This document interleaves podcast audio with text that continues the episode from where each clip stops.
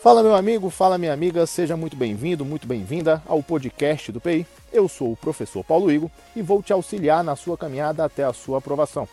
Então você que é concurseiro, aquela criatura diferente, que precisa estudar, inclusive no momento em que está realizando uma outra atividade. Por exemplo, está fazendo uma caminhada na esteira na academia agora, está preso no trânsito, está em casa lavando uma louça, passando um pano no chão, está no salão de beleza fazendo uma unha, chegou o momento de adquirir um conhecimento importante que vai te levar à aprovação na sua prova.